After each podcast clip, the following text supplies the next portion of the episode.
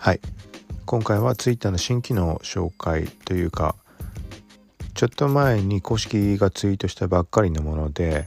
iPhone ユーザー iOS ユーザーはちょっとこれ嬉しいんじゃないかなと、まあ、今回実装されたのが iPhone iOS で写真撮った時にライブフォトって標準で確かなってると思うけど、まあ、知らない人もいるのかな。えっとまあライブフォトだとあの撮影した後にこのなんだろう何秒なのか分かんないけど、まあ、なんか一定時間撮影がされていて動画みたいに。でその中から1コマ選んで後で決定できる。はい。っていう機能があってでこれを Twitter にアップロードする時にえっとまあ写真選んでツイート画面に写真も表示されてでその時に左下に GIF っていうボタンが表示されるようになるらしくてまだちょっと確認取れてないんだけどその GIF ってボタンを押すとライブフォトのその収められてるその動画にあたる部分そこが GIF として動くみたいな感じっぽい。はい。なので GIF アニメに関してはまあ普通に人気っていうのもあるからまあ今まではアプリ使わないとダメだったものとかっていうのも、まあ、Twitter にアップしてツイートするだけでまあ、そのまま GIF アニメになってしまうっていう形なんで、まあ、便利だしいろいろ楽しみ方もありそうだなと。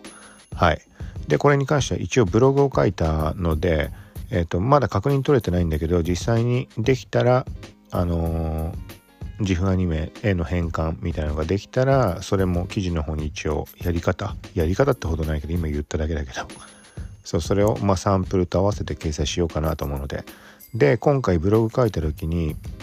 えっ、とねあの自負？うんとライブフォトに関してはもともとあの動画としてだったらツイートをすることができるっていうのがあってそれのやり方なんかを一応ちょっと YouTube の方に、まあ、1分ぐらいの動画だけどでアップしたのとそれをブログにも載せてるんででもう一つこれはもうあの使ったことある人は知ってるし知らない人はあのもう全く知らなくてそんなことできるんだっていうだけにはなっちゃうんだけど今言ったあの動画でツイートできるってのの絡みなんだけどまあ、カメラロールで写真を上スワイプするとループバウンス長時間録音って出てくる。はい、で長時間録音ってやるとあのただ普通に撮影した写真にもかかわらず後であのスローシャッターみたいな効果が得られる。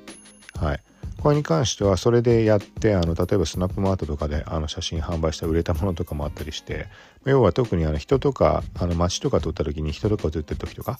うん、まあまずいじゃん顔とか映ってるとぼかしたりとかそういうにやんなきゃいけないけどそういう時にその今言ったライブフォトで撮っといたものをスローシャッタースローシャッターじゃない長時間録音を選択すると、まあ、スローシャッターっぽくなっていい感じに人が見えなくなる。はい。とかっていう効果も得られるので、まあ、それもブログ同じ記事にあの、まあ、ざっくりだけど書いてあるんで、はい、よかったらそれを見てもらえたら。で概要欄に URL 貼ってあるんではい。ということで今回は Twitter でまあ、iPhone、iOS のライブフォトが GIF アニメ変換できる。まあ、そんでツイートもできるっていう話でした。まだ近いうち新規のちょっとなんかいっぱいあるんだよな。でもちょっと追いつかないのよくわかんないのもあるし、なんか Twitter がすごいでかいのがあるんだけどね、よく意味わかんないんだよね。なんかあの、なんだっけな、Twitter の、えっ、ー、と、ジャック・ドーシーさんがなんかツイートして、なんかね、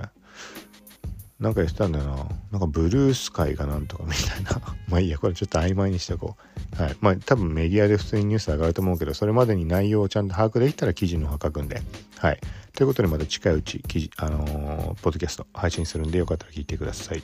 さよなら。